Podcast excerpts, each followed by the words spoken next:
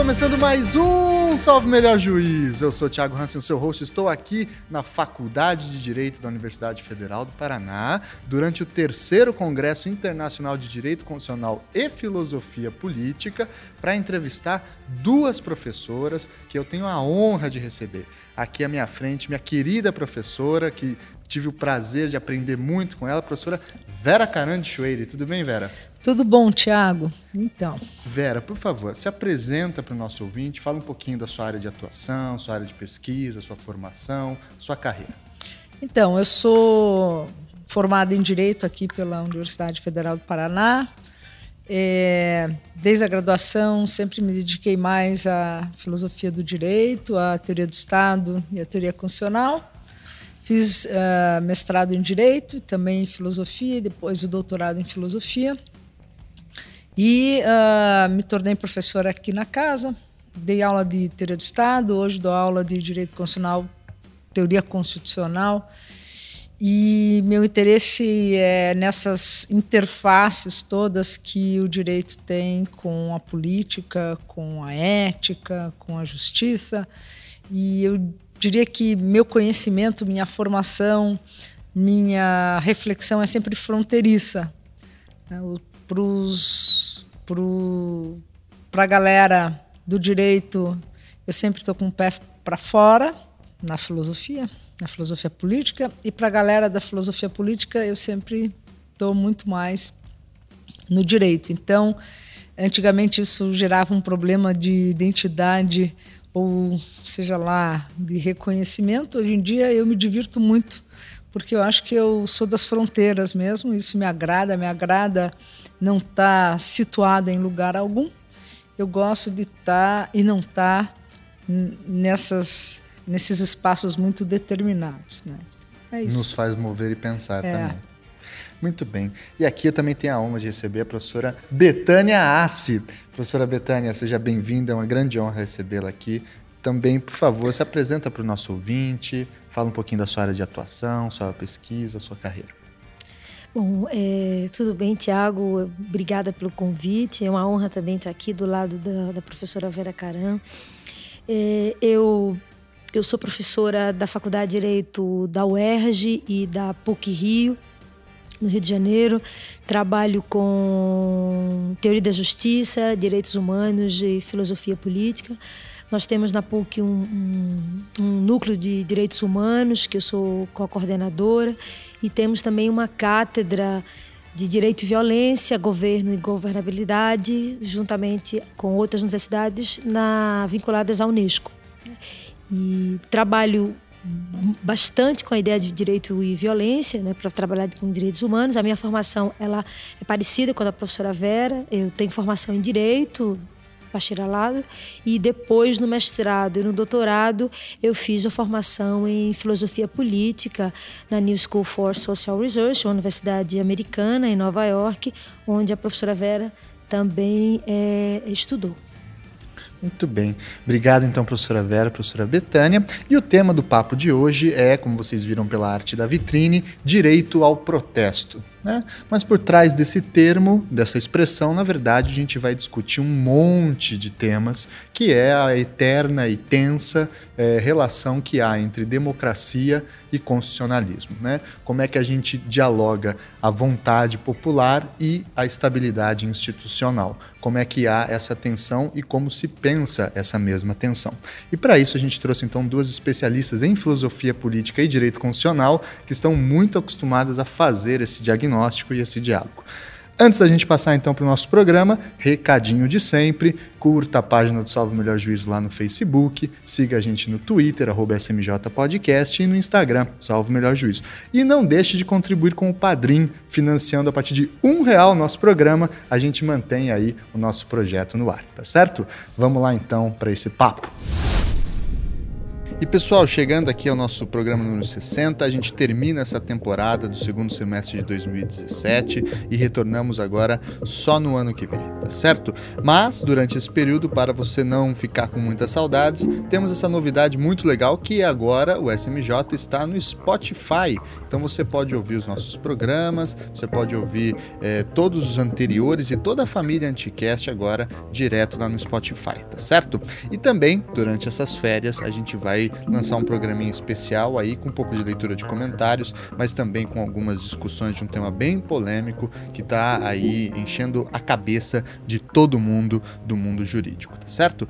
E também eu queria agradecer durante esse semestre o apoio de todos os padrinhos, né, que contribuíram com a SMJ e permitiram a gente continuar trabalhando, né? A gente está trocando nossos equipamentos aos poucos, já estamos fazendo entrevistas com gente de fora, como vocês estão acompanhando aí, e em breve a gente traz mais novidades. Queria então, vamos nominá-los, né? Agradecer a Eduarda, Eduarda, você não colocou seu sobrenome, peço desculpas, né? O Carlison Galdino, a Sharon Calef, o Bruno Gouveia Santos, o Marcelo Cardoso, OK, será que é OK ou OK?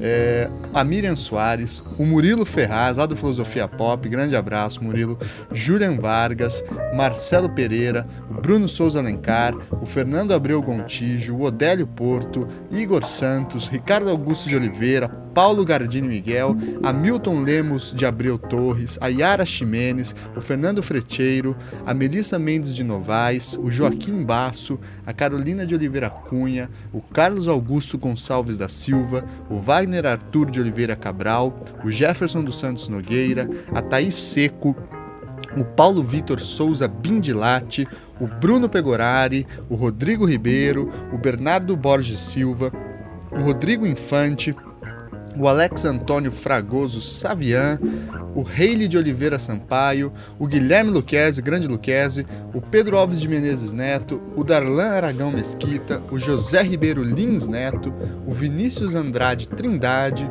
o Vitório Paulino de Paiva Silvestre, o Fábio Macedo, a Isabela Mundim, a Maria Rose Pericolo, o Caio Rodrigues Silva, o Alisson Fontes, a Sara Cristina Berto de Araújo, o Fábio Lesse Matarésio, o Pedro Cardoso do Prado, o Rafael Nuti Nogueira Prado, a Aline Castellucci, o Matheus Tavares, o Matheus Lins Machado, o Renan William Barbosa Paulino, o Sandro Romanelli, a Maísa Alves Rezende, o Luiz Butes, o Leandro Vanderlei, o Augusto Teles, o Emerson Luiz Dalpozo, o Rafael Nicolau Rufka, o Fernando Najib, grande Najib, o Luiz Eduardo Duarte, o Felipe de Moraes Simões Coelho, o Álvaro Pontes, o Fernando Ramos Paese, o Rafael Rodrigues Alves da Silva, o Erlisson Santos, o Ricardo Alves de Souza, o Luciano Galvão Filho, a Renata Terra Cunha, o Vitor Hugo Siqueira de Assis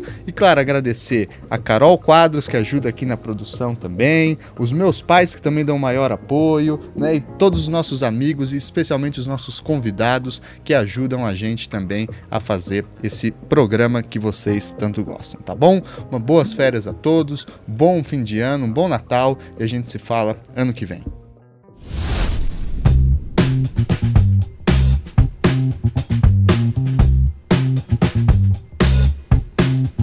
Pois então, pessoal, Começando com uma pergunta mais guarda-chuva, como a gente sempre faz para introduzir esses assuntos cabeludos, o direito constitucional e a filosofia constitucional, a filosofia política, elaboraram um termo muito importante, que é o termo de poder constituinte originário, que é uma tentativa filosófica de explicar da onde vem o poder da Constituição, da onde vem a força da Constituição.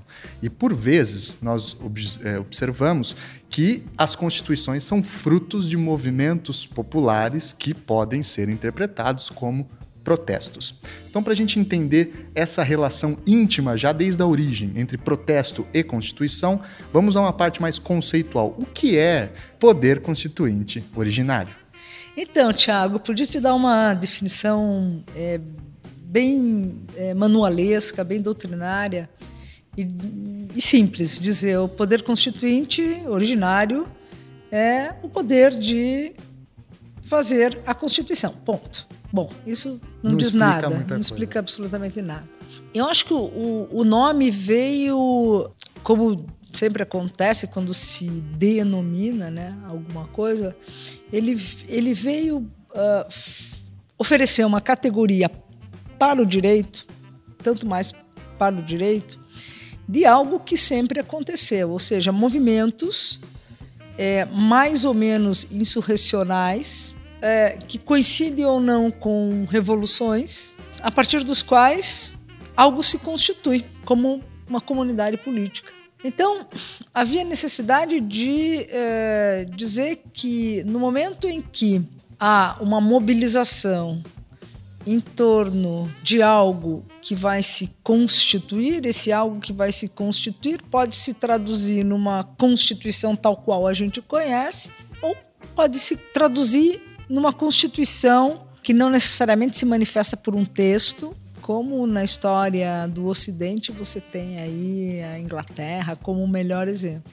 Então, poder constituinte é esse momento, e é constituinte porque, em tese, não tem nada constituído ainda, e por isso se diz originário. Então, por originário se toma aquela clássica definição do CIE, né? de que ele é inicial, ele é autônomo e é incondicionado. Então, se está constituindo algo que não tem vínculo que é inicial, que não tem vínculo com nada anterior, quer dizer, ou é pura força ali, mas essa, essa categoria do poder constituinte, se ela acomoda uma ideia que coincide muito com essas insurreições ou revoluções, por outro lado, do momento em que se adotou o formato é, do Estado de Direito, há sempre algo anterior que precede o poder constituinte que já está constituído.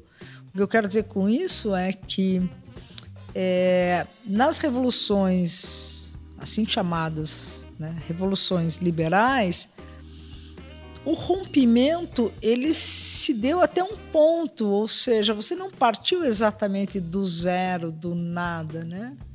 E aí toda, todo, toda a tensão que já se instala desde o início, porque se o poder constituinte não é de fato inicial autônomo e incondicionado, algo o precede, se algo já coloca limites, então a força, a potência, para usar um termo né, que hoje está muito relacionado à questão da democracia, a força, a potência daquele movimento que pode ser democrático, mas não necessariamente, ela vai sofrer algum limite por algo que está posto, que uma, uma, seja uma, uma ordem jurídica ou política.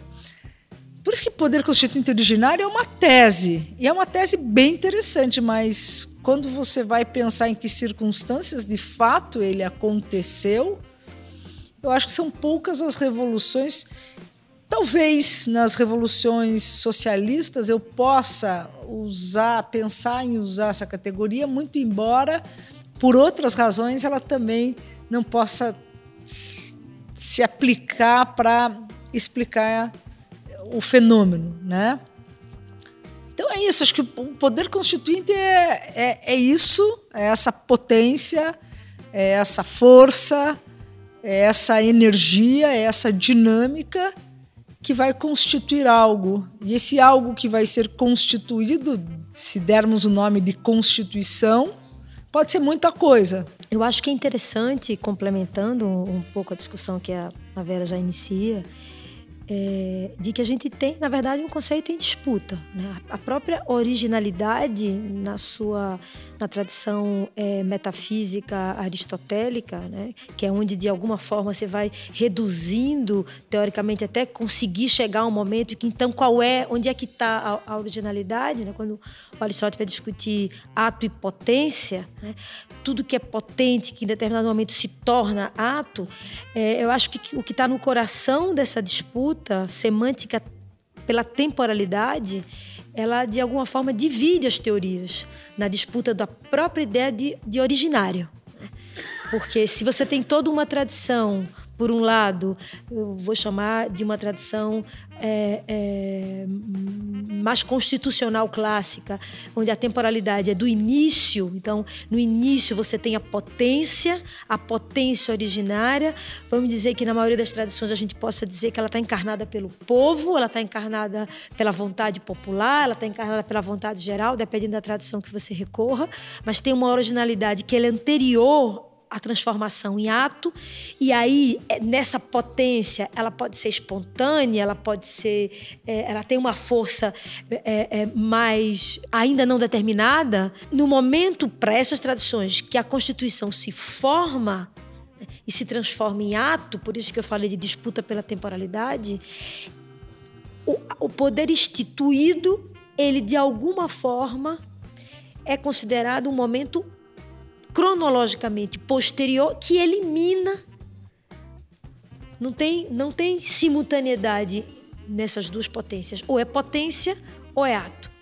Quando uma tradição né, encabeçada assim, hoje para pensar na, nas, nas filosofias políticas de relevo contemporâneas da Constituição pelo poder constituinte do Tony Negri, por exemplo, o que é que, por que é uma disputa semântica do tempo e da sincronicidade? É que é como se o poder essa potência ela nunca fosse destituída, mesmo depois da formação em ato. Ou seja, o ato originário ele é permanente. Então, essa disputa, que com outro vocabulário a Vera é, é, deixou clara, por que eu estou falando disputa? Porque se eu digo que eu posso legitimar numa tradição clássica constitucional a, temporalidade, a, a potência, desde que depois ela perca a sua funcionalidade, porque ela já encarnou num texto constitucional.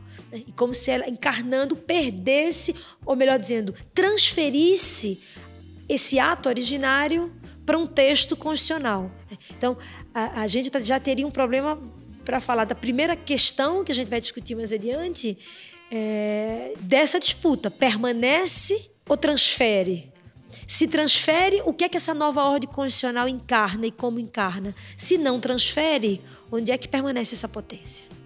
Para retomar e resumir, então, a gente tem um ato insurrecional, físico, material, por vezes em forma de revolta, revolução, etc., que em algum momento tende a se institucionalizar. Digamos que ele vence a condição política e no momento que ele vence, o ato insurrecional tem que cessar. E isso normalmente vira Constituição.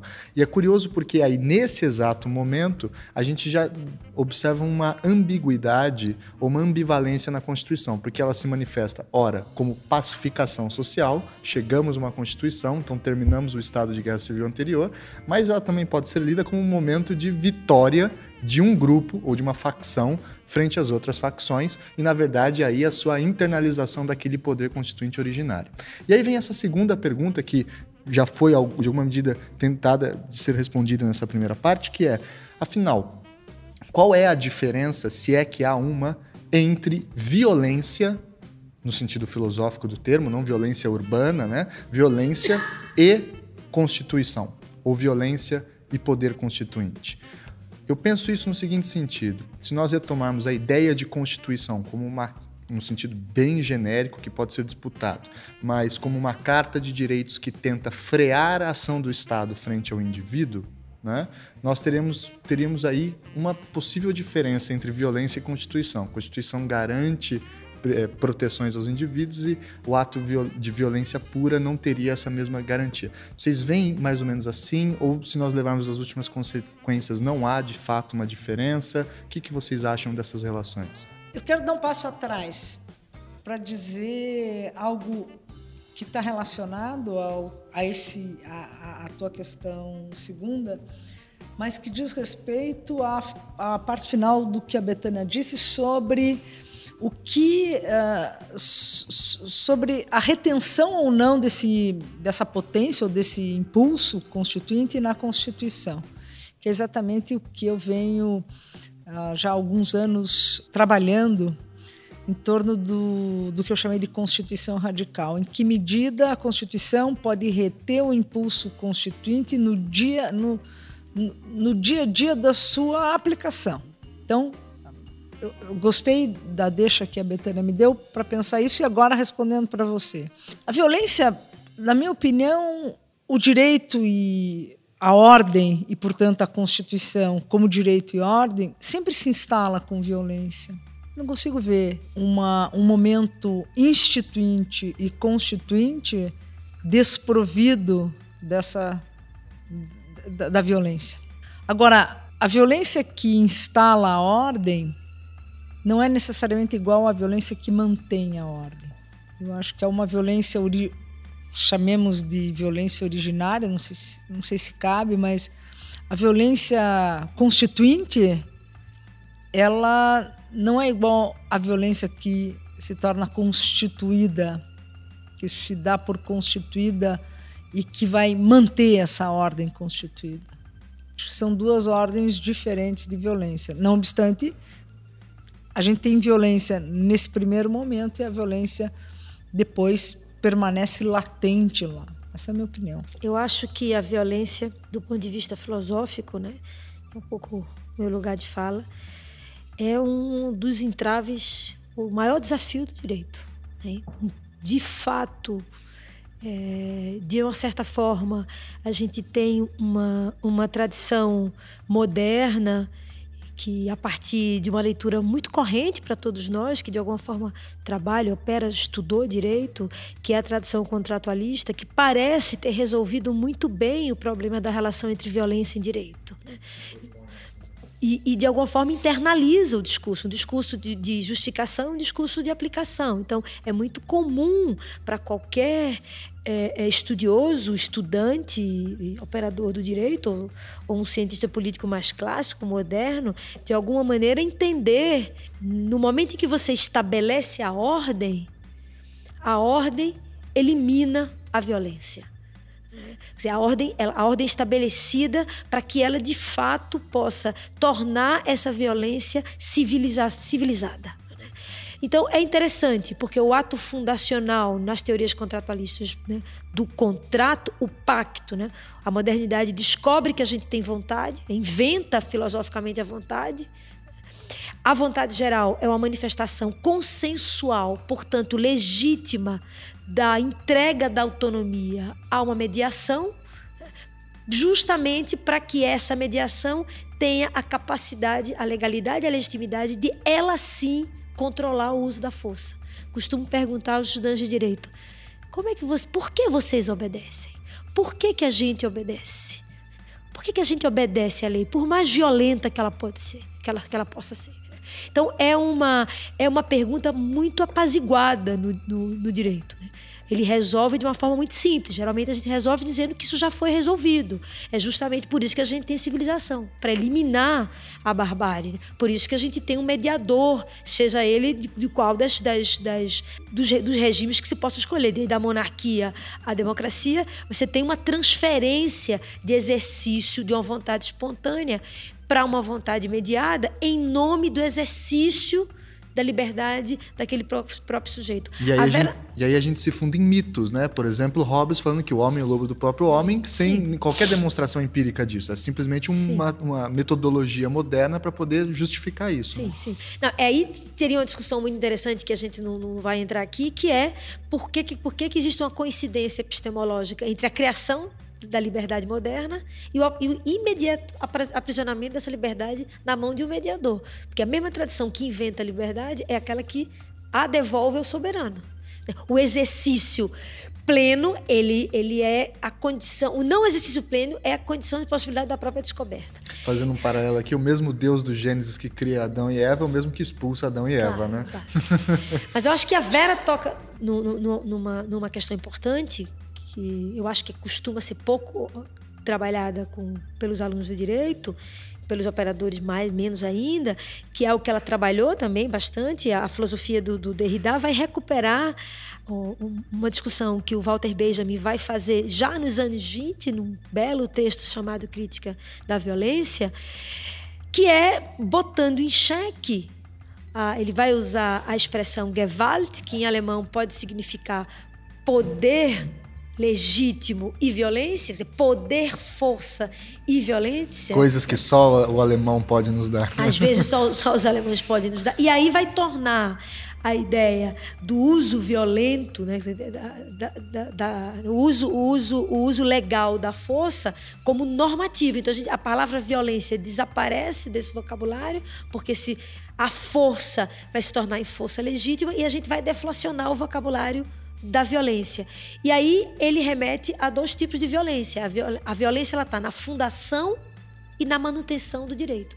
Ela está na fundação porque ela pode com muita facilidade se utilizar de é, argumentos de, de, de, de, meios absolutamente legítimos, violentos, porque a finalidade é positiva. Então, a bela frase de que os fins justos justificam os meios violentos. Então, se o fim é justo, a mediação, né, o meio são atropelos não intencionais, é uma violência menor em nome de uma paz maior. Ou um estado de necessidade, eventualmente. O que é muito curioso se a gente fizer um olhar naturalístico, assim, digamos, se uma população invade um congresso, esse é um ato de violência, mas sem olhar os uniformes, digamos, mas se uma outra população expulsa pessoas do Congresso, também parece um ato de violência. Só que se a gente fala que um estava com o uniforme da polícia e o outro estava com é, roupas de manifestantes, a gente consegue diferenciar bem esses, essas duas instâncias. Um ato é violento, o outro ato é repressivo. A gente até usa a palavra Sim. por vezes, né? Repressivo ao que? A essa violência que tem que ser reprimida porque o fim justo da paz exige. Né? O outro lado é a manutenção, são a manutenção da violência já no Estado de Direito. Porque a outra você pode pensar, não, mas não é relevante, porque só em momentos originários ela vai aparecer. Só no momento em que eu vou implementar uma nova ordem, né? Que são os momentos revolucionários. Ou que vai ser um problema também para essa tradição. Porque no fundo, no fundo, é o que Vera já tinha falado. O que é que, em última instância, justifica a violência que pode da violência que não pode? Uma, uma, uma problemática muito, muito difícil. Mas o nosso cotidiano, dentro do Estado de Direito, que o Walter Benjamin também vai identificar a violência estrutural do direito, é o monopólio do uso da força que você acabou de descrever. Então, o monopólio do uso da força é eu poder usar né? Ao contrário de meios violentos para produzir fins justos, né? meios justos para pro produzir fins violentos. A pena de morte é o melhor exemplo. Se o devido processo está instaurado e ele é justo, o fim pode ser o mais violento de todos, que é a aniquilação da vida. Quer dizer, o, o que interessa é o monopólio do uso da força. Né? O Estado tem o monopólio do uso da força. Em nome de quê? Em nome da paz e da realização das liberdades e vontades individuais. Essa é a, a estrutura moderna que a gente mantém para estabilizar a vida social. Sim. Trabalhando um pouco mais sobre isso e conectando com a ideia de protesto, que é o objeto da nossa, nossa conversa, eu tenho uma pergunta que é a seguinte: protestos nesse momento maluco que a gente vive aí nos últimos anos, né, é, estão se tornando correntes, não só no Brasil como no mundo todo. Não que nunca não tenham sido, mas parece que hoje a mídia parece que presta mais atenção nisso. E a minha pergunta é: protestos cívicos ou protestos públicos, passeatas, etc., são manifestações de poder constituinte? Originário? Sempre?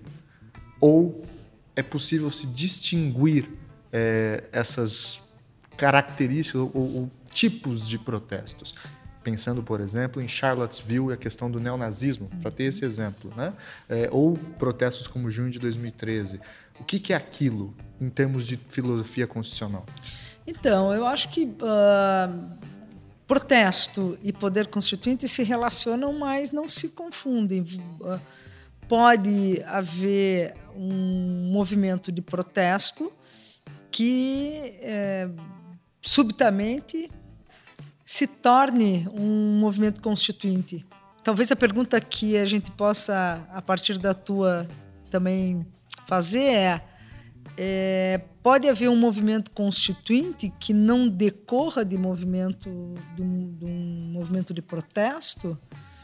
Uh, retrospectivamente, se nós olharmos para os anos 80 e para o final, não final realmente, mas vamos vamos usar uma cronologia que a história não gosta, aí, de começo, meio e fim, para o final da ditadura militar e início da transição, havia ali, obviamente, uma série de movimentos, não só de protesto, mas de que reivindicavam uma nova constituinte. Então, uma manifestação concreta do poder constituinte estava ali na rua. Então, havia protesto, sobretudo em relação a, ao, ao, ao que foi, ao que né, recém ali a, havia acontecido da ditadura militar e concomitantemente havia um movimento constituinte, porque obviamente se você está numa transição de uma ditadura para uma democracia,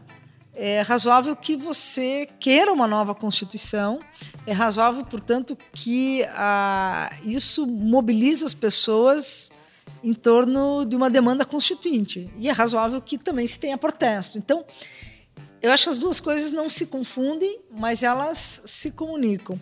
Agora, direito, protesto pode ou não ser uma categoria tomada como direito. E aí que torna a tua pergunta mais interessante. Eu gosto muito da, da ideia do Gargarella quando ele diz que o direito ao protesto é o mais fundamental de todos. É o mais importante. A expressão que ele usa é, é o primeiro direito. É o direito que vai dar visibilidade a todos os demais direitos.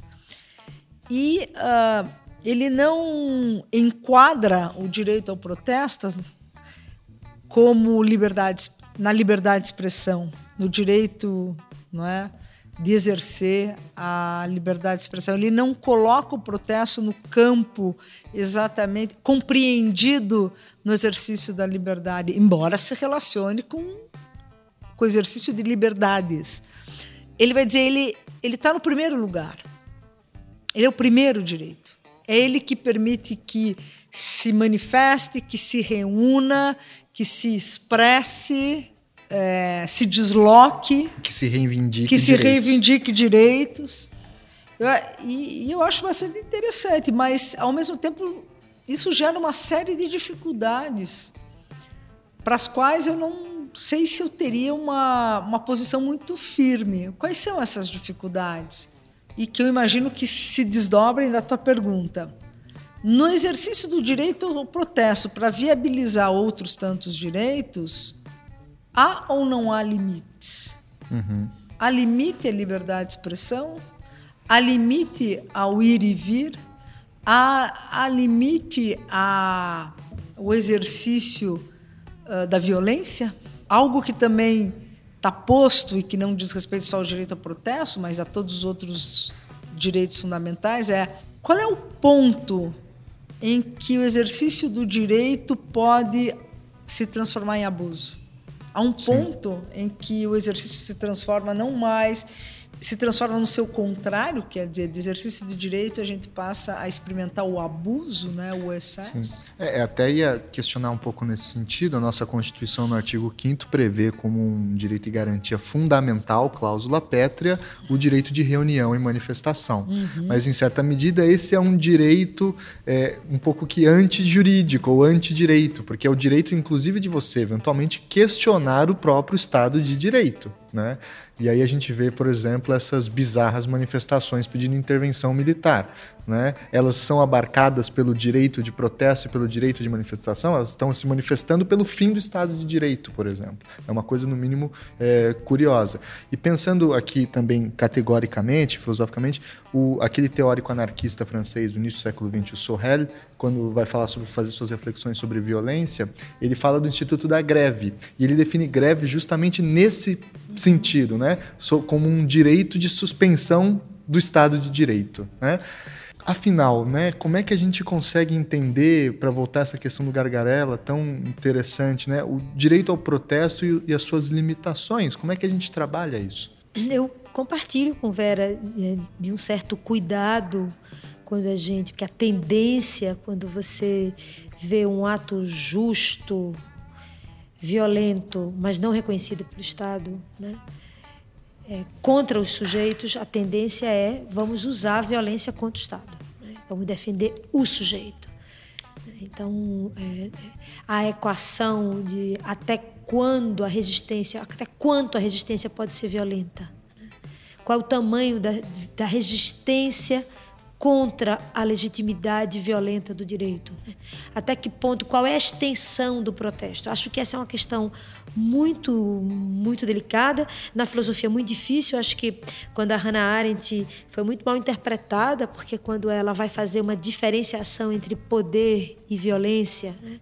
e ela dizia são categorias diferentes, a gente não pode estrategicamente considerar como natural a passagem do poder para a violência onde você poderia justificar qualquer ato violento em nome de um poder, seja ele constituinte ou seja ele constituído, porque a gente não vai fazer a tábula rasa de tornar a tarefa fácil, né? uhum. que é só liberar o poder constituinte. Sim. Então, é, é, quando ela marca epistemicamente essa, essa, essa, essa a, a, não que esses dois vocabulários não se confundam. Ela não está dizendo que não tem que o poder não precisa fazer uso da violência. Ela sabe que o poder faz uso da violência, inclusive um poder libertador.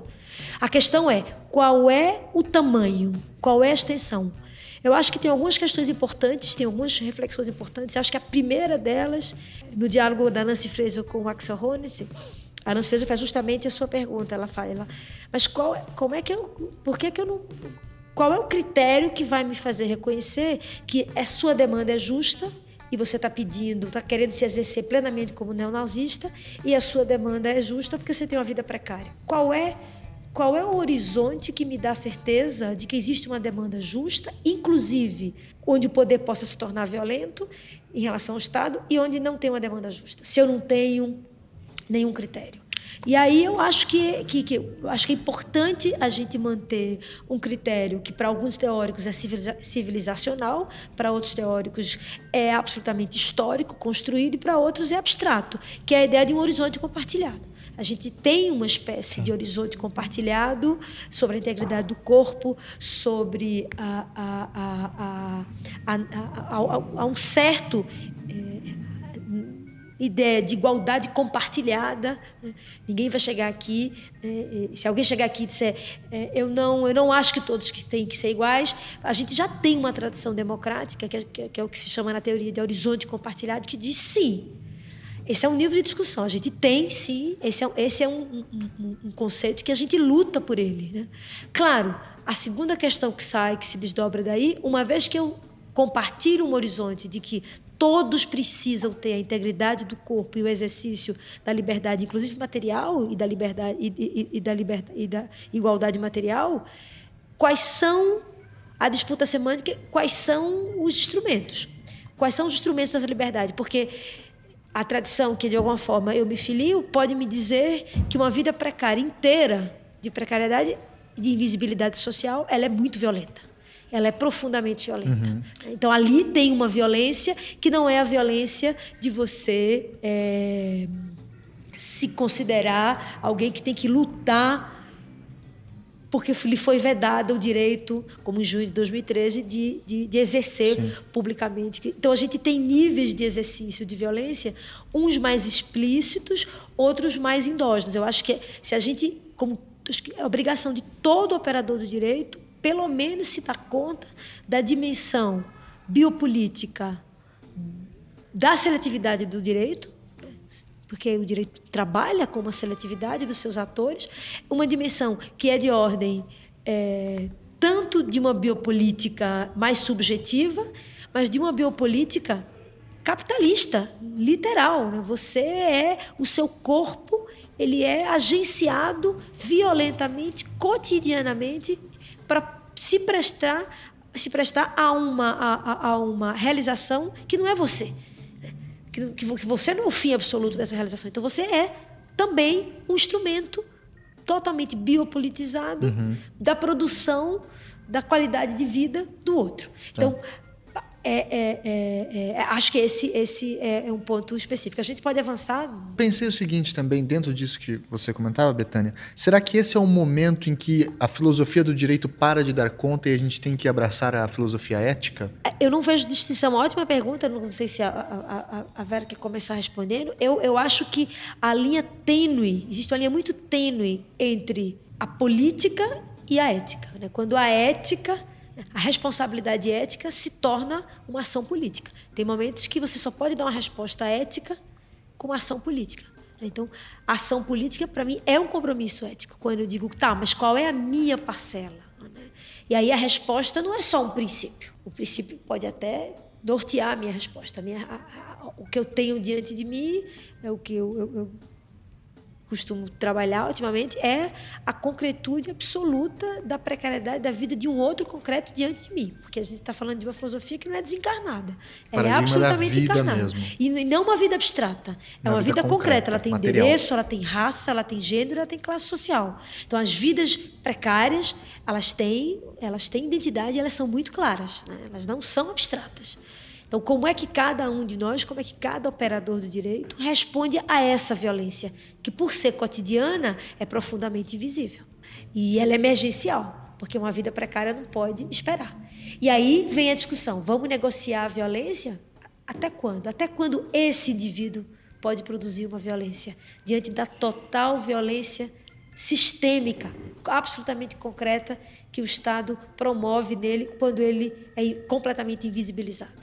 E como é que a gente retorna desse diagnóstico, dessa conexão ética-política, para a filosofia do direito? Qual o papel que a filosofia do direito assume nesse diálogo? Porque vocês veem a filosofia do direito como um campo autônomo à ética e à política, ou na verdade como um braço ou como parte constituinte? Como que vocês veem essa questão específica? Quando se fala filosofia do direito, tem muitas filosofias do direito, né? Uhum. Então, a gente está num, por exemplo, agora num evento em que há alguns filósofos do direito cuja, narra, cuja fala, cuja narrativa é, não compartilha as, as, mesmas premissas ou os mesmos lugares de fala que. Que uma filosofia analítica, por exemplo. Não, estou falando da filosofia analítica. Então, uhum. a, a, filosofia analítica tem o seu papel. Uhum. Não é?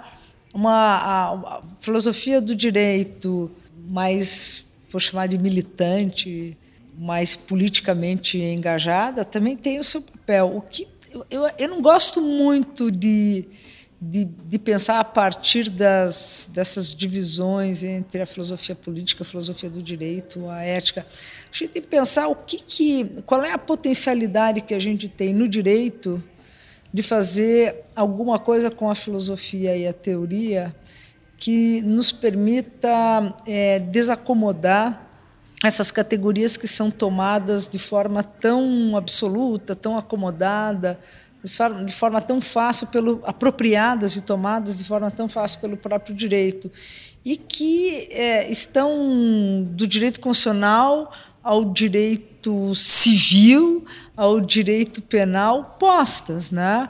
Da, da, da, é, do contrato ao corpo, né?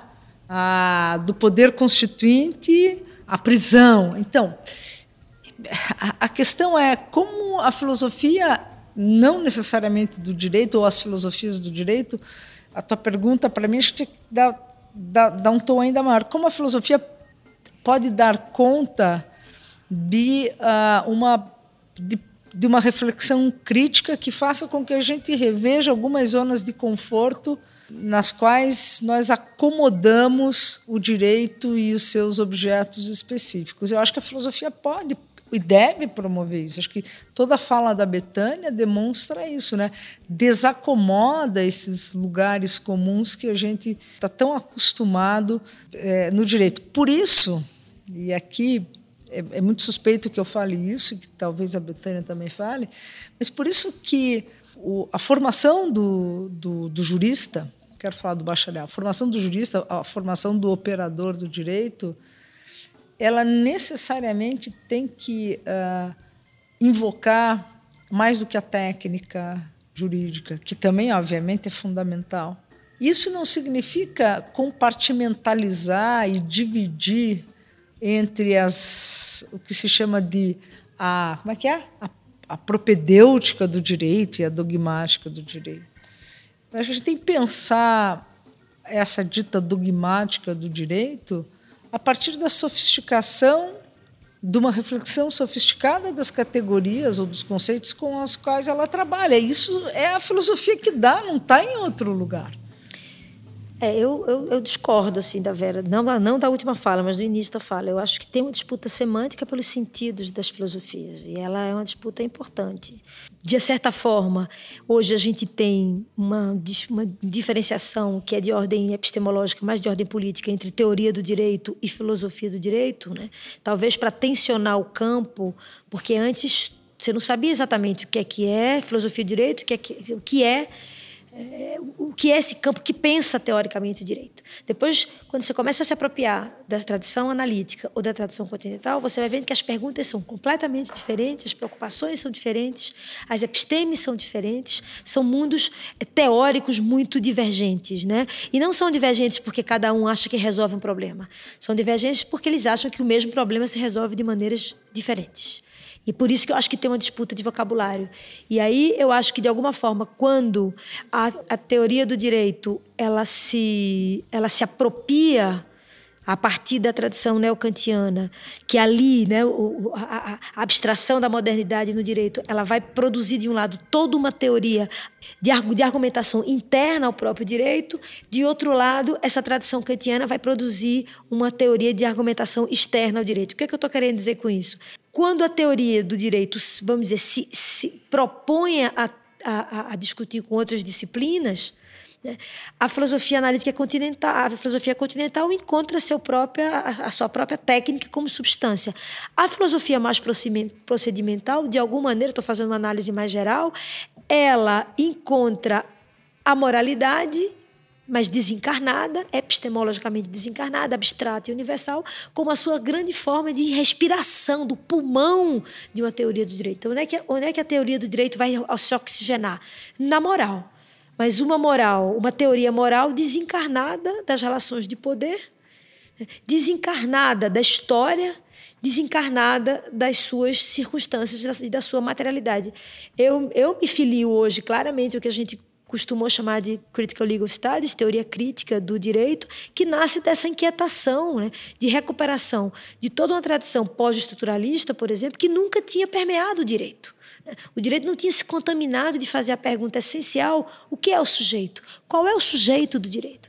Eu costumo dizer que o direito não tem teoria da subjetividade. É como se a gente tivesse uma tradição inteira que nunca se perguntasse, né? como se a questão do sujeito fosse só uma abstração e não fosse uma materialidade filosófica concreta. Então, qual é, quais são as teorias do sujeito do direito?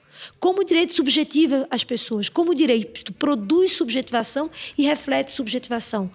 Como o direito se relaciona com o poder, parece uma palavra, parece uma pergunta é, é, leprosa, né? leprosa. Porque, claro, qual é o perigo? E, e, o, o perigo é de você abandonar a normatividade, mas acho que é um perigo que a gente que opera o direito, diferente dos filósofos, corre menos risco de correr. Porque se você é um teórico pós-estruturalista, filósofo, você vai se descartar do direito com muita facilidade. Mas como a gente faz, sabe de todos os lados positivos e negativos que essa normatividade constrói, eu acho que a gente teria que ter, poderia ter mais condições ainda de responder essa, essa pergunta com mais eficiência. E aí sim eu acho que a gente perde com a filosofia analítica de certa forma. E... Posso só claro. provocar um pouco a Betânia? Você tem o direito ao protesto, Vera. Então, Eu também, eu também me filio, obviamente, ao, ao pensamento crítico do direito. Mas, diferente da Betânia, eu não produziria um discurso tão absolutamente convincente de que a crítica é um monopólio do movimento crítico. Eu acho que a. Eu não estou dizendo com isso que as teorias, que outras teorias forjadas no campo da filosofia analítica, no campo da filosofia da linguagem, é, é, me atraiam mais.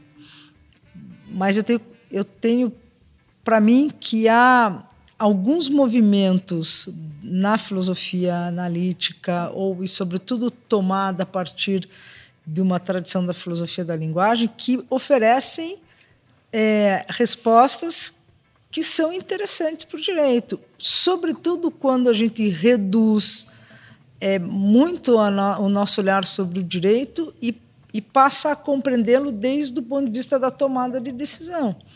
Eu acho que é, essa preocupação a, a, os filósofos críticos, obviamente, têm, mas eles não têm necessariamente essa responsabilidade de oferecer uma teoria das decisões judiciais, porque isso não está na agenda deles.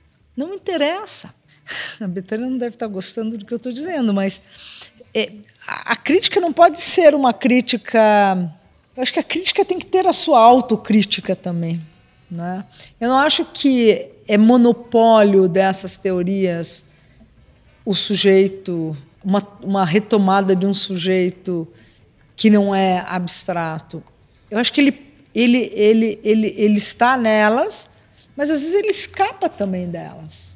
Acho que a gente tem que ter essa pegada para não, para talvez não nos desencantar quando essas teorias críticas também não produzirem aquela resposta cotidiana, é, contingente que a gente desejaria, o que a gente espera. Não sei. A professora Betânia, e conectando um pouco com isso, falou que uma coisa bem interessante é que o, o direito tem uma dificuldade de pensar o sujeito ou de fazer a crítica da subjetividade.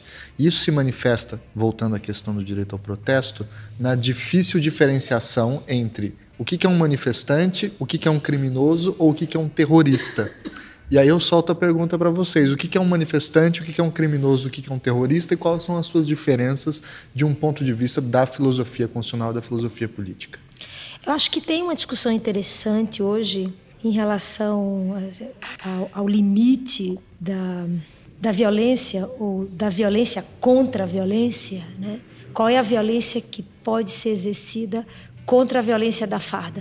Vamos tomar como pressuposto que a violência da farda é uma violência já pactuada, é uma violência normativa, é uma violência legítima dentro do que a gente vem trabalhando de legalidade, de legalidade né? Uma violência legal. A violência legal, acho que nisso a gente está de acordo, eu e Vera, que a violência legal cumpre um papel fundamental civilizatório. Então, acho que isso é um ponto comum, acho que para o pro, pro ouvinte, né? Não estamos negando a importância da, da da violência que contém e torna esse Estado de Direito possível.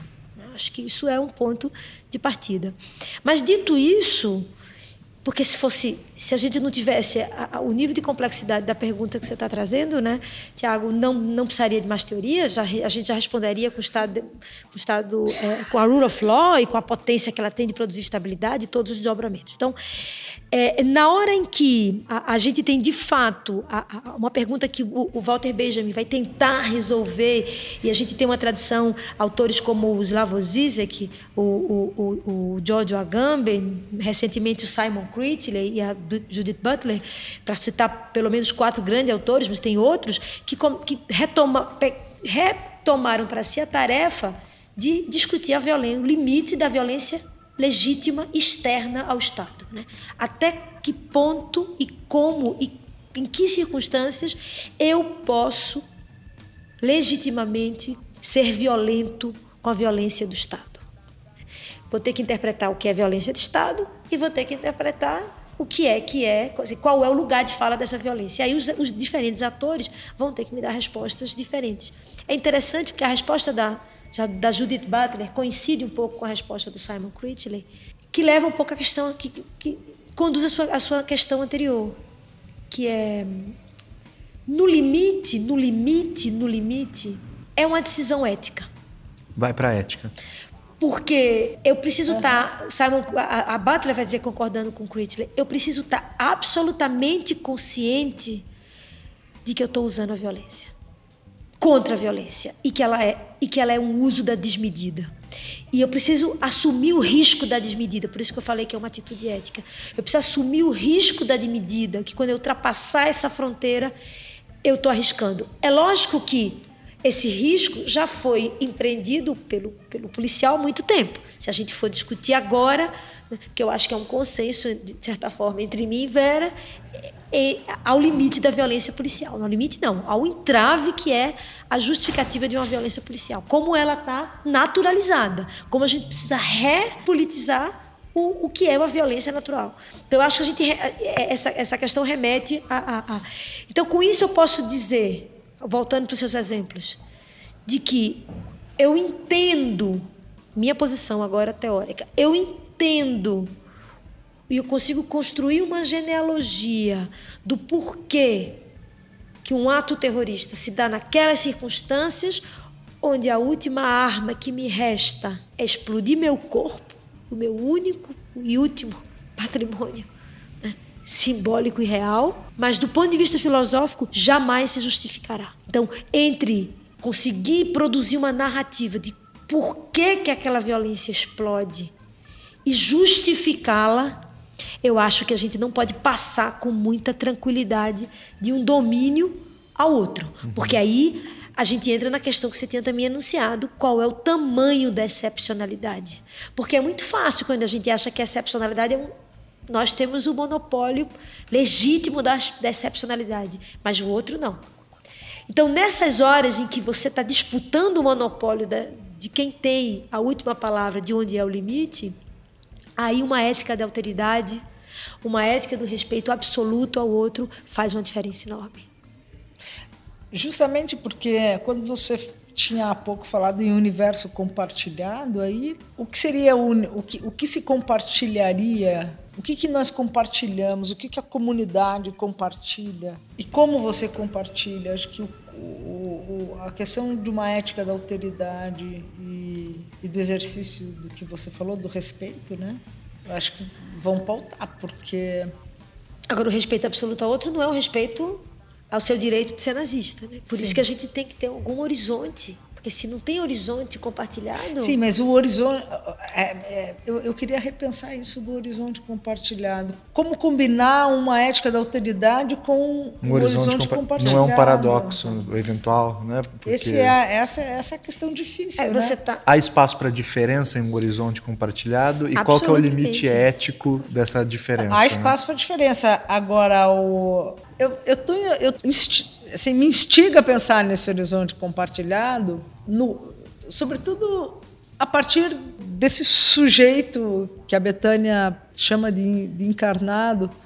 Então, o que, que, esse, o que, que nós, sujeitos encarnados, não mais aquela figura obviamente abstrata, que pouco diz, compartilha, compartilhamos? O que, que nós temos em comum a ponto de compartilhar e como isso é, pode ser possível com uma ética da alteridade, com uma ética da alteridade, né? Olhando também, respeitando, acolhendo ou experimentando uma ética da alteridade. É isso que eu, tô, isso que eu quero ouvir da Betânia. Porque quando eu digo o que está sendo compartilhado, eu já coloco algum limite. Eu já incluo e excluo alguma coisa para esse universo de sujeitos ou não? Não, claro, a tradição filosófica inteira discute isso, né? É, é, com, com, com, com, perspectivas diferentes, algumas congruentes. É, o meu ponto de partida, do ponto de vista da ética, da ética da alteridade, a materialidade do outro, né? A ética da autoridade encabeçada por, por, por Levinas e Sim. recentemente, mais recentemente depois por, por Derrida, Derrida. E por uma série de autores que não é uma teoria da representação geral, Sim. que todos nós estamos em harmonia coletiva. Não. Primeiro a irredutibilidade desse outro concreto, né? Ele tem uma ele tem uma ele tem uma dimensão epistêmico, ontológica irredutível. Ele é ele. Ele ele tem um elemento de antirrepresentatividade. E, e eu acho que é isso que, que, que você quer ressaltar, né, Vera? E que é muito importante. Mas se a gente perde de vista, né? Aí a gente passa para a questão de discutir um pouco o comum e o coletivo e o, e o público e a, e a, capacidade de se aglutinar, de se identificar. Essa pergunta, a pergunta pelo respeito irredutível ao corpo, à integridade e à vida do outro, que aí é o que as éticas judaicas vão, vão considerar inegociáveis, não se negocia a vida. Entre o direito e a vida, a vida está em primeiro lugar. Então, é, jamais o direito pode agir em nome da morte. E se num conflito absoluto eu estiver diante da transgressão ao direito e a manutenção da vida, que o direito seja transgredido em nome em nome da vida. Esse, esse instrumento, que é muito poderoso do ponto de vista de salvar vidas num país que mata vidas cotidianamente, a gente tem um nível de seletividade da morte, né? da morte cotidiana dos nossos jovens negros e periféricos, absolutamente clara, né? pactuada. É, é, eu tenho uma preocupação ética de que essa dimensão não não me desconecte de algum de algo que de fato me conecte com ele. Porque se eu não estou nessa precariedade, se cada um tem a sua ética, se cada um tem a sua cultura, ou cada um tem a sua forma de vida, como é que eu, que não estou numa situação de precariedade, assumo compromisso pela vida precária de outro se eu não tenho absolutamente nada? Comum não é identidade cultural comum, como diz pode ser simplesmente o fato de que eu habito o mundo igual a você, para dizer, para usar uma categoria muito simples. E, e habitar o mundo para Arendt é muito complexo, porque eu habito o mundo igual a você e amar o mundo, é querer que o mundo permaneça, é querer que você permaneça.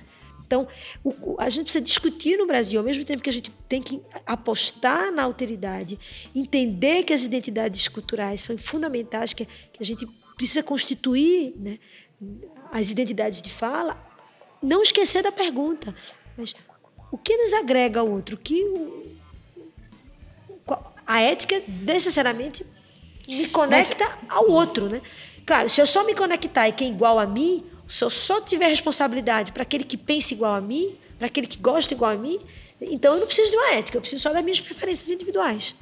Mas o problema do, do homem bomba ou da mulher bomba continua. Claro que continua. Né? Mas eu, eu acho que o problema da mulher bomba, é, a minha posição teórica é que eu não posso encontrar algo que justifique, porque só em assumir isso, teoricamente, seria um perigo. Mas eu posso encontrar várias razões para explicar. Seria algo, o mesmo tratamento que se daria à questão do Holocausto, por exemplo. Algo que, se você tentar raciocinar o que aconteceu, você justifica ao mesmo tempo. Então, é um, é um problema que não pode ser pensado filosoficamente, mas ele pode ser compreendido contextualmente? Não, eu acho que o problema do Holocausto foi pensado. Acho que foi pensado. Profundamente, filosoficamente. Né? O que ficou, o que eu acho que a questão que você está remetendo, é, Tiago, é que nunca se conseguiu chegar a um Por quê? Por quê? Exato. Porque é o Definitivo. Horror, né? Porque era um horror tão acima das expectativas, embora hoje eu já acho que não é tão acima das expectativas, mas pelo menos acima das expectativas de um Estado moderno, já detentor da Declaração dos Direitos do Homem. Seria impensável que a gente renegociasse nessa tradição liberal filosófica o humano, como se o humano já fosse no, estatuto do inegociável. A gente negocia o humano cotidianamente. cotidianamente. Isso é verdade. Acho que... Então, a seletividade dessa vida continua sendo uma Exato. grande surpresa. Claro que naquela escala de que o Estado produz máquina de corpos, uhum, né? É outra coisa. É outra, é outra e avançando um pouco nessa discussão, e, e, na verdade retomando muito do que a gente falou aqui, a gente chega numa outra manifestação jurídica que dialoga com tudo isso, que é a desobediência civil. A desobediência civil é um campo da reflexão filosófica, teórica e também jurídica. O próprio Locke é o primeiro a colocar a desobediência civil no campo jurídico e tratá-la como um direito. E depois outros autores, como Thoreau e outros, vão falar no século XIX e XX essas questões específicas. Então, primeiro, uma questão mais objetiva. Há previsão no nosso ordenamento jurídico a um direito à desobediência civil? Ou a desobediência civil é um antidireito? Eu não acho que a desobediência civil é um antidireito é, uma leitura uma leitura progressista, vou chamar assim, do direito constitucional, ou melhor, um direito constitucional progressista e uma compreensão da Constituição mais, mais comprometida e mais crítica, nos faz perceber que a própria Constituição, é, com toda a sua estrutura normativa, é, nos, nos dá condições nos autoriza a desobedecê-la em, em circunstâncias em que a sua aplicação possa ser denegatória de direitos e provoque injustiças extremas. Então, é em nome da Constituição que eu posso desobedecê-la, e não ao contrário, não é? Quando eu desobedeço, eu não estou antagonizando com a Constituição. Eu estou vivendo a Constituição. Essa é a minha leitura e a uhum. forma como eu compreendo a desobediência civil a partir da, da, da, da, estrutura constitucional, da ordem, como gostam de falar, da ordem constitucional. É claro que outros vão dizer que essa é uma afirmação irresponsável, ao que eu respondo com muita tranquilidade. Ou se lê a Constituição, ou se compreende a Constituição e se vive a Constituição de maneira radical, com isso eu quero dizer, é, é, esticando a corda em relação ao, ao exercício dos direitos que ela que ela organiza e que ela alberga, ou se não, é, para mim não faz sentido algum falar em Constituição. Ou ela é ou, é, ou ela é essa possibilidade, inclusive de desobedecê-la naquilo em que ela pode produzir de, de, de, inviabilização do direito e de não realização de uma justiça concreta, ou. Ela é uma folha de papel do La Salle. Ou ela é folha de papel. Porque a, a, a, quando fala em Constituição, por mais que você tenha uma dimensão normativa, é, um direito constitucional progressista, ele vai dizer que isso não é texto, né? Quer dizer, isso também não é novidade para ninguém. Mas a gente precisa reafirmar isso todo dia contra todas as evidências e ainda uma, uma leitura é, superficial, simplista, que é, é, é compreende assim a Constituição. A Constituição não é texto. Eu posso exagerar um pouco dizendo que a Constituição é vida. A Constituição é o nosso cotidiano na nessas práticas, é nosso, nosso cotidiano de, de práticas compartilhadas. É a professora Kátia Kozik, muito amiga nossa aqui, ela uma vez falava numa aula é, uma questão muito interessante que é auto-evidente, mas como essa a gente não se lembra às vezes. A Constituição constitui o quê, afinal? A Constituição constitui uma comunidade política. Se você não puder exercer seus direitos nessa comunidade política, ela não constituiu Sim. nada. Aí ela é só uma folha de papel, né? Então, eu só acrescentaria um termo a, a essa, a essa colocação aí que você retomou da, da, da Kátia. Ela nos constitui como comunidade política. Uhum. Ela, então, ela já nos envolve desde o início. Ela já nos compromete desde o início. Ela ela nos constitui como comunidade política. Eu, eu acho que é interessante ver como a tradição da filosofia contratualista, de certa forma, você já mencionou, né, alguns autores, ela, ela, ela instituciona o poder de soberania ao mesmo tempo que cria os mecanismos autorregulatórios internos né, desse mecanismo soberano. E, de alguma forma, com a, com, com a evolução, né, a passagem dos Estados soberanos para os Estados democráticos, por incrível que pareça, paradoxalmente, os instrumentos de regulação interna eles vão diminuindo. E aí você tem toda uma, uma, uma, uma transferência, que é o que a gente começou a fala de hoje discutindo, de uma externalidade do poder constituinte que está externo à força da Constituição e que, portanto, não pode exercer legitimamente depois que o pacto está firmado, depois que a Constituição está, a Constituição está firmada, você não pode retroceder, dizer, não, mas eu, eu não estou concordando, eu sou o poder constituinte. Né?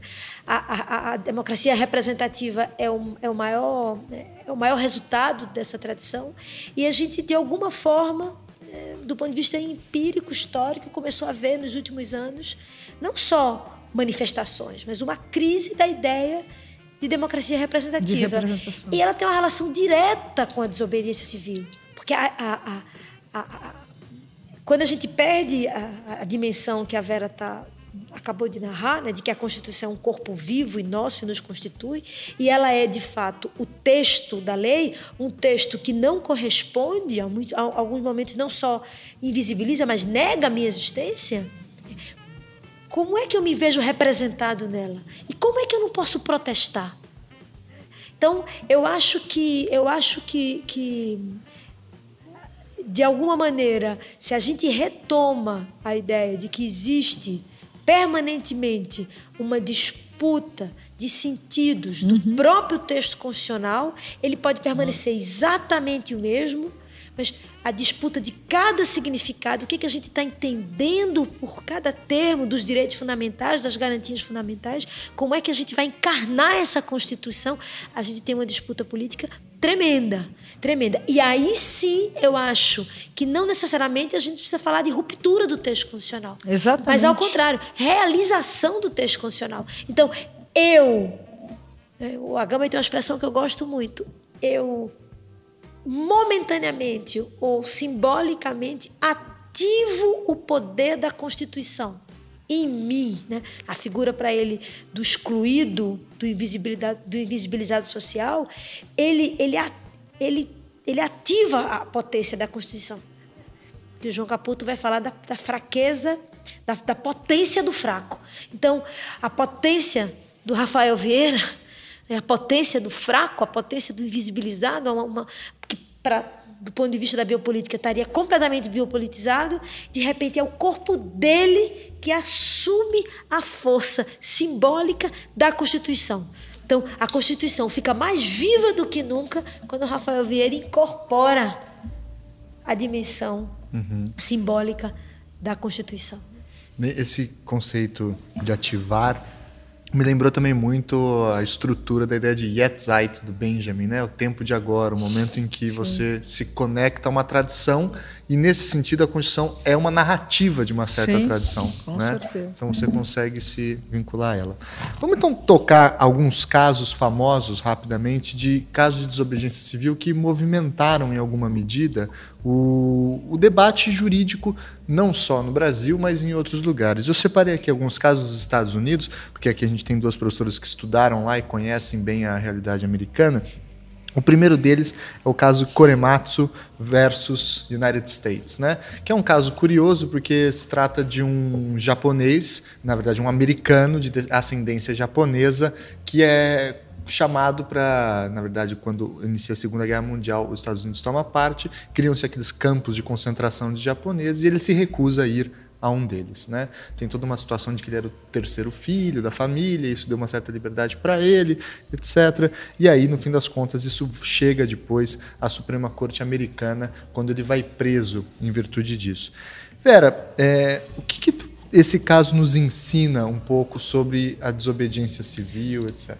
Então, o caso Korematsu ele é, ele é super uh, significativo porque, na realidade, foi uma ordem do presidente dos Estados Unidos, depois de Pearl Harbor, de que se recolhesse todos os descendentes de japoneses nesses campos de retenção porque é, seria uma ameaça, ou poderia haver espionagem, enfim, contra-informação, etc. e tal.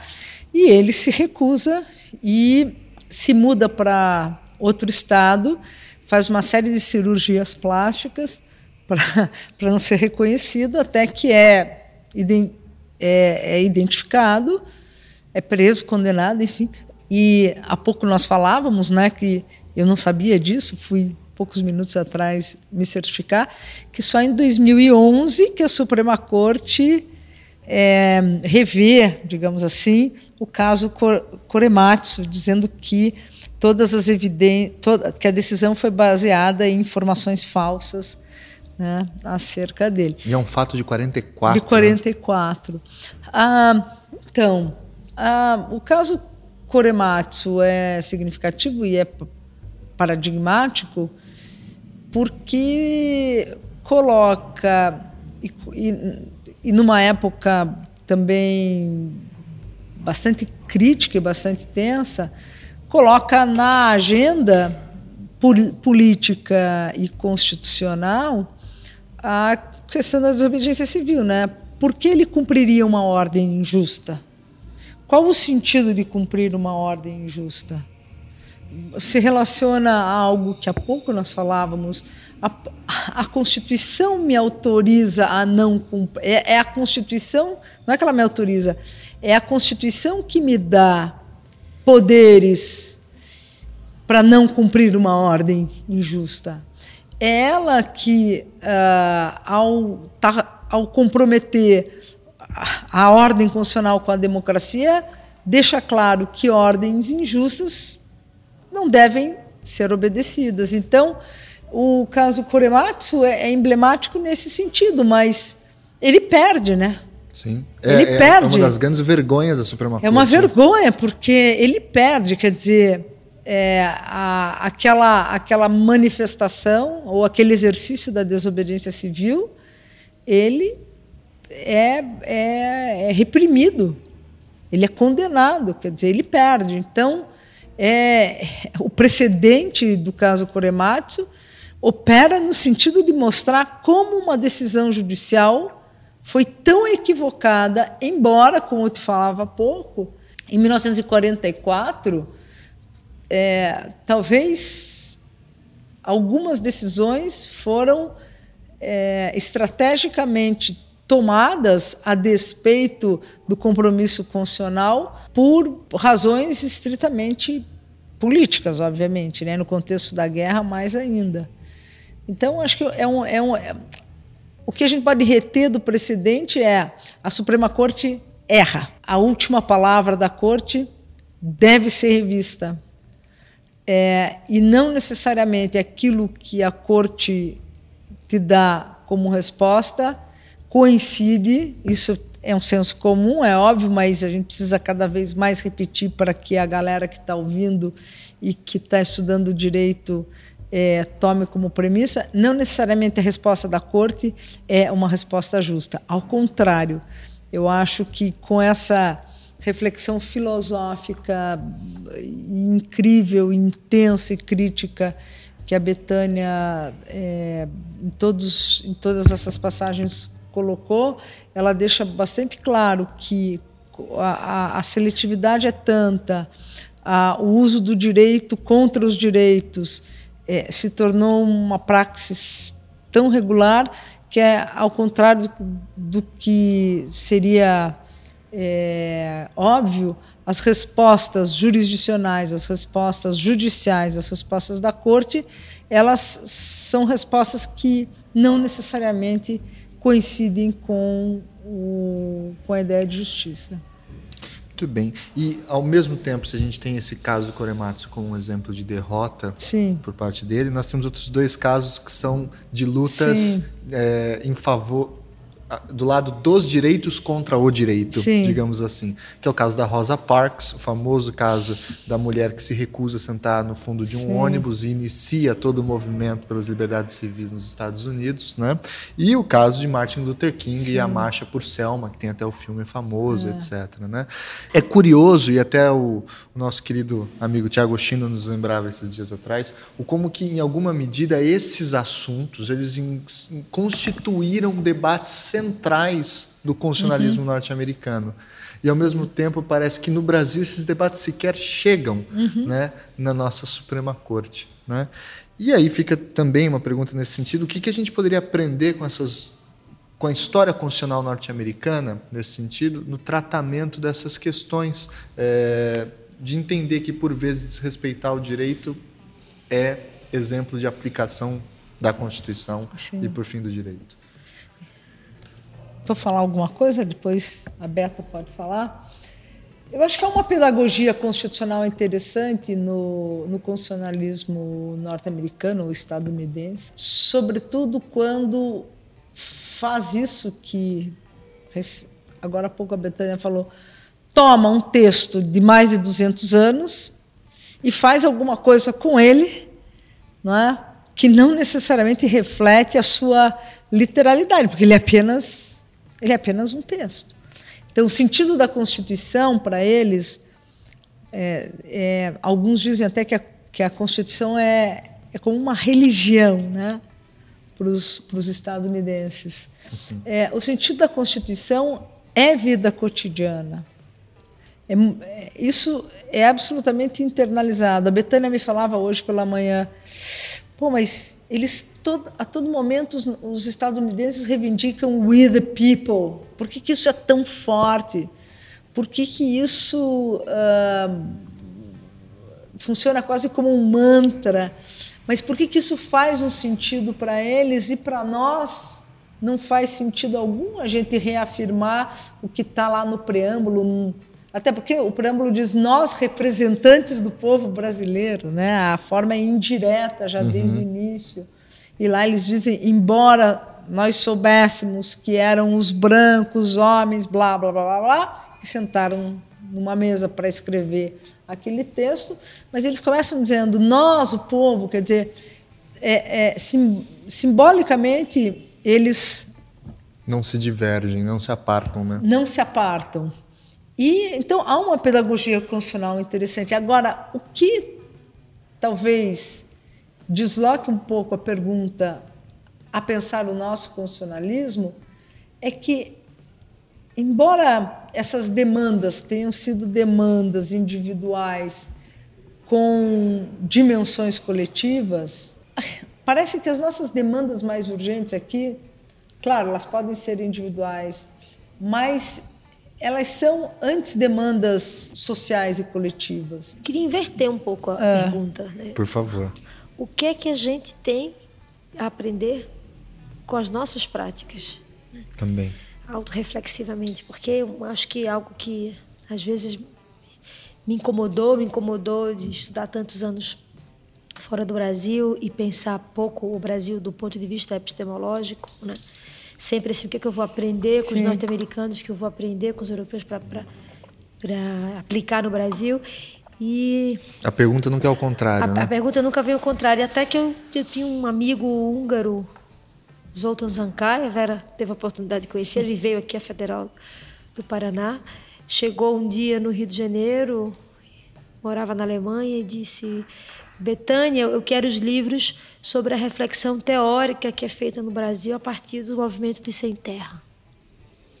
Eu fui procurar reflexões teóricas, né? que é o que os americanos, os franceses, os italianos, os alemães fazem o tempo todo com filosofia. Você tem experiências né? e você produz uma filosofia a Sim. partir dela. E não tinha nada. Você tinha relatos, você tinha compilações dos movimentos no Brasil, mas você não tinha nada. Eu falei, Zoltan, não estou achando nada. E ele me, me, me, volta com a pergunta, que eu acho que era isso que eu queria um pouco comentar, que vai no coração da discussão sobre desobediência civil no Brasil. Mas como um movimento que há 40 anos, mais de 40 anos, se mantém nesse não lugar entre o direito a legalidade e a legitimidade, a luta dos movimentos sociais. Vocês não teorizaram nada sobre isso? Um movimento absolutamente particular, genuíno no Brasil? E eu acho que isso, de alguma forma, devolve a pergunta para o Brasil e, e, e o desafio para quem pensa o Brasil, que é um pouco borrar as fronteiras. Porque quando a gente acentua a fronteira do legal e do proibido, às vezes, e acho que o movimento se terra toca no coração dessa, dessa discussão, né? como o movimento pode se manter 40 anos com a demanda absolutamente legítima, constitucional, e ao mesmo tempo se manter por mais de 40 anos marginal e ilegal. Eu acho que se a gente se apropria do hibridismo, que é os experimentos do dentro e fora da lei, eu costumo dizer que você pega uma teoria de que todos, uma teoria clássica alemã, habermasiana, né, de que você tem demandas sociais que paulatinamente vão se transformando em demandas institucionais, isso é o caminho natural de uma luta política.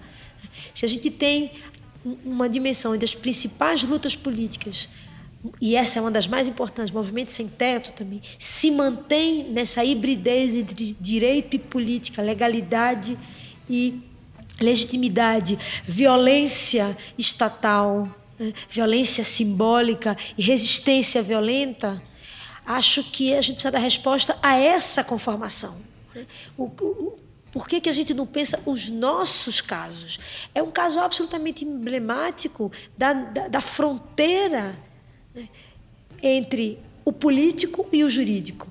Sim. Que para mim é uma fronteira que não, não são dois domínios Mas... diferentes que se comunicam. São dois domínios que estão o tempo inteiro em traça. Eu não posso pensar um sem a dimensão do outro. Como paralelamente ao caso que a gente pode fazer também, é, das que ocorreram há pouco tempo atrás, ou nem tão há pouco tempo atrás assim, das greves dos policiais militares e dos bombeiros, que é vedado constitucionalmente a greve de militares. Então, o que, que se fazia? A família acampava na frente do quartel, não deixava ninguém sair. Né? E claro, isso era uma estratégia, né? mas também é uma estratégia que demonstra essa fronteira entre o político e o jurídico. Né? Mas acho que a sociologia produziu alguma coisa sobre o MST. O que, o que você tem razão é que nenhuma teoria que poderia fazer uma, nenhuma filosofia ou uma teoria que podia fazer uma reflexão é, menos descritiva sobre isso, acho que foi foi pensada a partir dali. Né? Ou por vezes a gente acaba caindo em um clichê que não é errado, mas por vezes é um atalho que é a criminalização dos movimentos sociais. Porque aí se você trata no campo do crime, você não precisa pensar muito mais, né? Você coloca aquilo no direito penal e resolveu.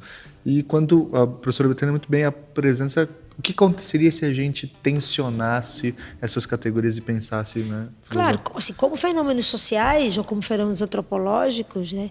Por isso que são disciplinas mais emancipadoras do que a filosofia, né? Porque a filosofia parte do pressuposto comum, do senso comum de que a gente tem categorias abstratas. Alguns autores e algumas tradições pensaram melhor essas categorias abstratas e nós vamos importar as categorias abstratas produzidas, porque elas são atemporais, para outras realidades sociais e aquilo vai produzir práticas. Né?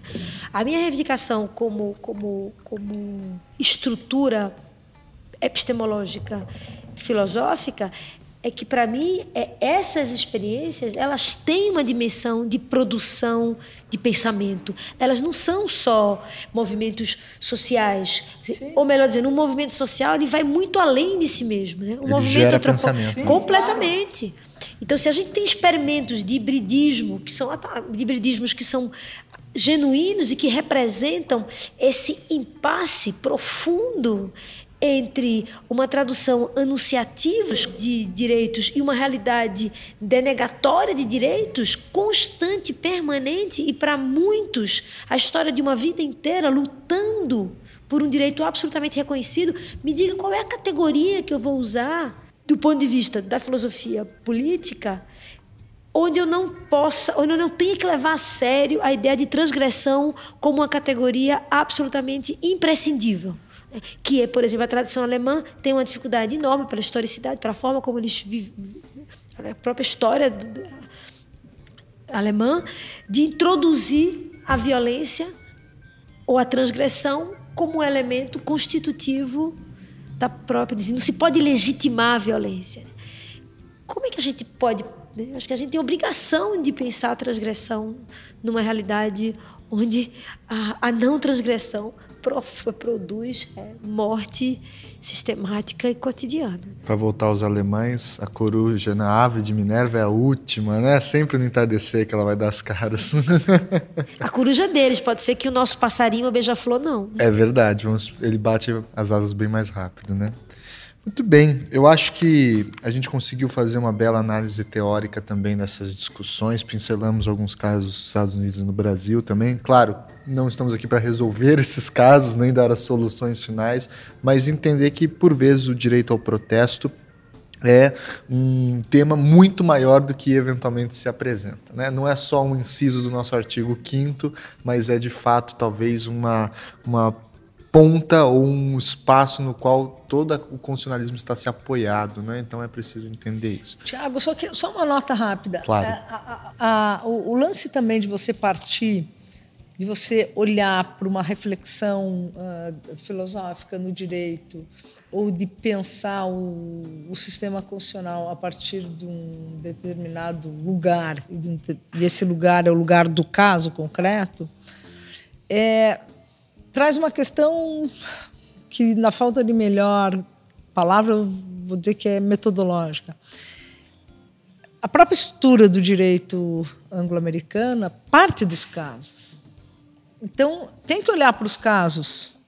E os casos podem ter uma pedagogia interessante, uma pedagogia podem podem construir uma pedagogia constitucional. Nós podemos aprender com eles alguma coisa, como o Korematsu, como né, o Brown versus Board of Education, como o Dred Scott, e todos esses casos que contam a história, que con constroem a, a narrativa constitucional norte-americana. Por que, que o, o, o, nosso direito não constrói essa narrativa a partir de casos, a gerar eventualmente uma pedagogia constitucional? Porque ele não é assim. E é interessante que ele preste atenção nisso e que ele se aproxime, talvez, daquela outra estrutura, não como quis o, código, o novo Código do Processo Civil, fazendo um Frankenstein é, quando uh, sugere uma aproximação forçada entre categorias do, do common law com o civil law. Mas eu acho que, olhando para esse modelo e tentando e, e buscando um diálogo onde eles também olhem para o nosso modelo com categorias que não devem ser mais abstratas, isso concordo com a Betânia, por que, o nosso direito funciona ainda com as velhas categorias abstratas da matriz romano-germânica? Não servem também. Então, o que, que de nosso, invocando aqui o Mangabeira, o que de, que, o que de experimental a gente pode oferecer como categorias jurídicas para pensar uma estrutura constitucional que tenha mais a ver com a gente e que possa dialogar com essa outra estrutura constitucional. Então, talvez aí uma, uma, uma tomada dos nossos casos pelas nossas próprias mãos, com a nossa forma, talvez até com esse Frankenstein do novo código, é, proposto pelo novo código de processo, a gente, possa revitalizar. Possa revitalizar. E, então, Tô acabando, eu, já eu, acabei. Eu termino, não, eu termino é. devolvendo a pergunta. Temos algumas experiências de desenhos institucionais que consigam repensar um pouco essa questão do protesto? Ou a gente ainda está num deadlock? Ah, a Betânia falou, MST. Ou pensá-lo, né? questioná-lo. Às vezes está mais perto do que a gente imagina. Né? Vamos responder com, com o MST para deixar o, o nosso, como é que é, ouvinte bem provocado. Muito bem, ó, eu queria agradecer imensamente a professora Vera Caranchoeira, agradecer imensamente a professora Betânia. Vamos dar tchau pro nosso ouvinte no 3? 1, 2, 3 e. Tchau, tchau, tchau, pessoal. Valeu!